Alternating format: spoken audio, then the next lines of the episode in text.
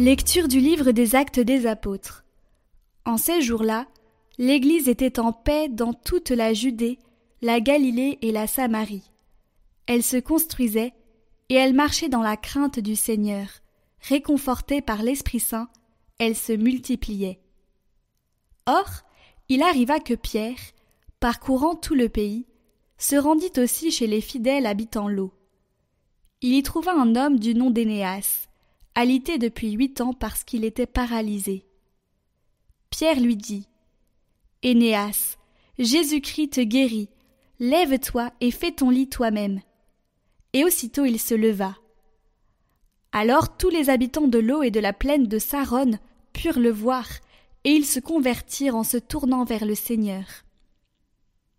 Il y avait aussi à Jaffa une femme disciple du Seigneur, nommée Tabitha ce qui se traduit Dorcas, c'est-à-dire gazelle.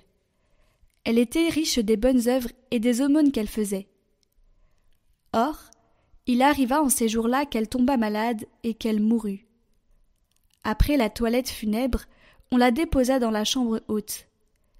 Comme l'eau est près de Jaffa, les disciples apprenant que Pierre s'y trouvait, lui envoyèrent deux hommes avec cet appel. Viens chez nous sans tarder. Pierre se mit en route avec eux. À son arrivée, on le fit monter à la chambre haute. Toutes les veuves, en larmes, s'approchèrent de lui. Elles lui montraient les tuniques et les manteaux confectionnés par Dorcas, quand celle-ci était avec elle. Pierre mit tout le monde dehors, il se mit à genoux et pria. Puis il se tourna vers le corps et il dit Tabitha, lève-toi. Elle ouvrit les yeux, et voyant Pierre, elle se redressa et s'assit.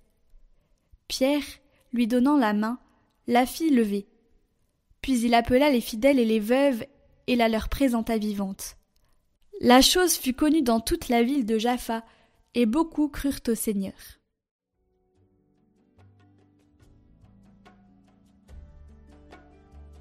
Comment rendrai-je au Seigneur tout le bien qu'il m'a fait? Comment rendrai-je au Seigneur tout le bien qu'il m'a fait? J'élèverai la coupe du salut, j'invoquerai le nom du Seigneur. Je tiendrai mes promesses au Seigneur, oui, devant tout son peuple. Il en coûte au Seigneur de voir mourir les siens.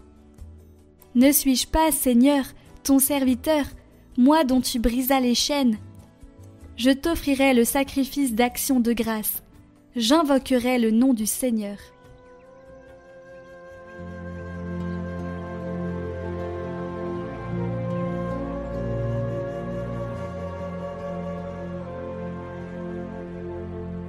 Évangile de Jésus-Christ selon Saint Jean. En ce temps-là, Jésus avait donné un enseignement dans la synagogue de Capharnaüm. Beaucoup de ses disciples qui avaient entendu déclarèrent Cette parole est rude, qui peut l'entendre? Jésus savait en lui-même que ses disciples récriminaient à son sujet. Il leur dit Cela vous scandalise? Et quand vous verrez le Fils de l'homme monter là où il était auparavant c'est l'esprit qui fait vivre. La chair n'est capable de rien. Les paroles que je vous ai dites sont esprit et elles sont vie. Mais il y en a parmi vous qui ne croient pas. Jésus savait en effet depuis le commencement quels étaient ceux qui ne croiraient pas, et qui était celui qui le livrerait. Il ajouta Voilà pourquoi je vous ai dit que personne ne peut venir à moi si cela ne lui est pas donné par le Père. À partir de ce moment, beaucoup de ses disciples s'en retournèrent et cessèrent de l'accompagner. Alors Jésus dit aux douze, Voulez-vous partir, vous aussi? Simon-Pierre lui répondit, Seigneur, à qui irions-nous? Tu as les paroles de la vie éternelle. Quant à nous, nous croyons et nous savons que tu es le Saint de Dieu.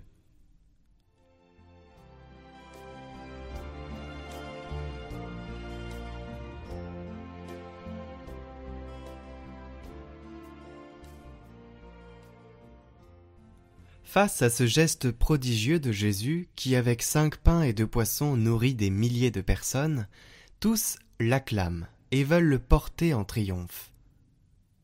Le faire roi, Mais quand il explique lui-même que ce geste est le signe de son sacrifice, c'est-à-dire du don de sa vie, de sa chair et de son sang, et que celui qui veut le suivre doit l'assimiler, assimiler son humanité, donnée pour Dieu et pour les autres, alors cela ne plaît pas.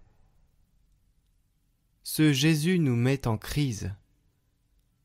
Nous devons d'ailleurs nous préoccuper s'il ne nous met pas en crise, car nous avons peut-être édulcoré son message.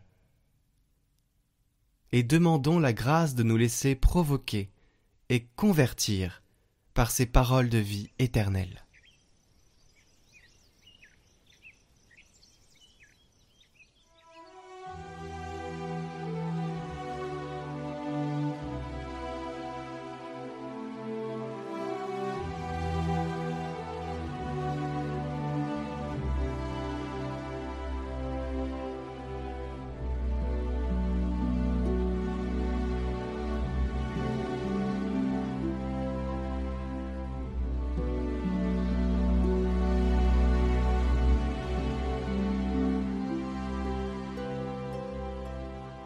Tout mon être cherche d'où viendra le secours.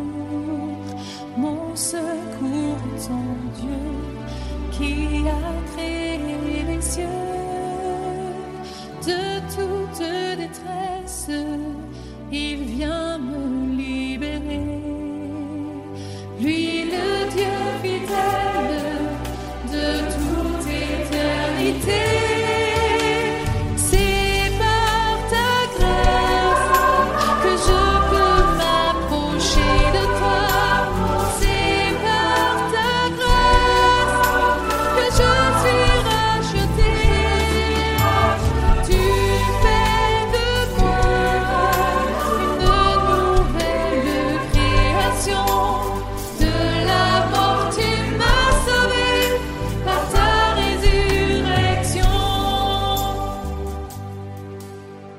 Tu connais mes craintes, tu connais mes pensées.